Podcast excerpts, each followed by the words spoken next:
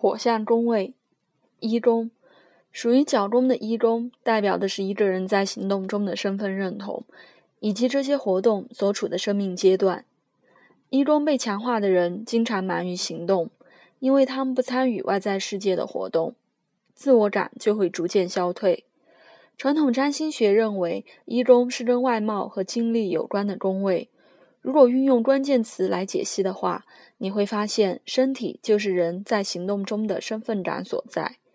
一般人往往会借由我们的身体活动与表达方式来认识我们，并因而受到我们的影响。如果坐落于一中的行星及上升点受到压制或阻碍，这个人就会感觉能量不足。五宫属于序宫的五宫，代表的是追寻身份认同上的安全感。五宫被强化的人会借由自己所投射的人或事，来追寻一份安全的自我感。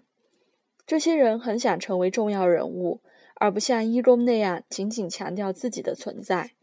此宫被强化的人带有一种对生命的自我中心态度。但也可能更深地揭露一个人的情感倾向，以及对整个人生的精神性感受。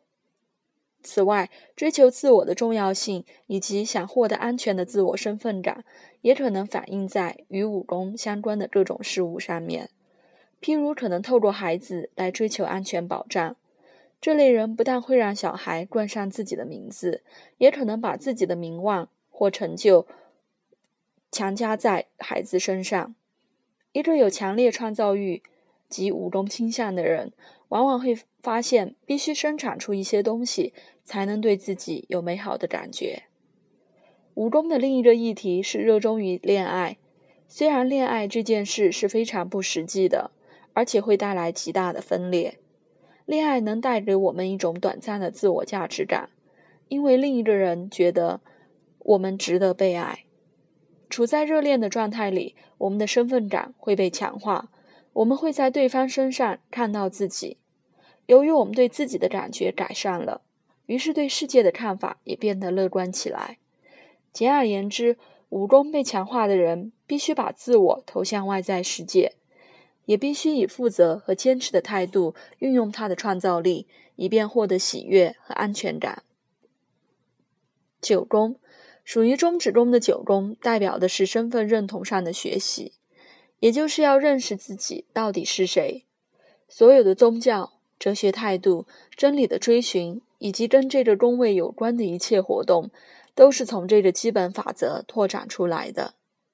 所有的宗教与哲学假设背后的动机，都是想要认识自己真正的身份是什么。我是谁？这个问题促成了一切宗教上的追寻，所以此中强化的人会被拓宽自我意识的活动吸引，因为这些活动能帮助他们改善自己，也能帮助他们洞察人性。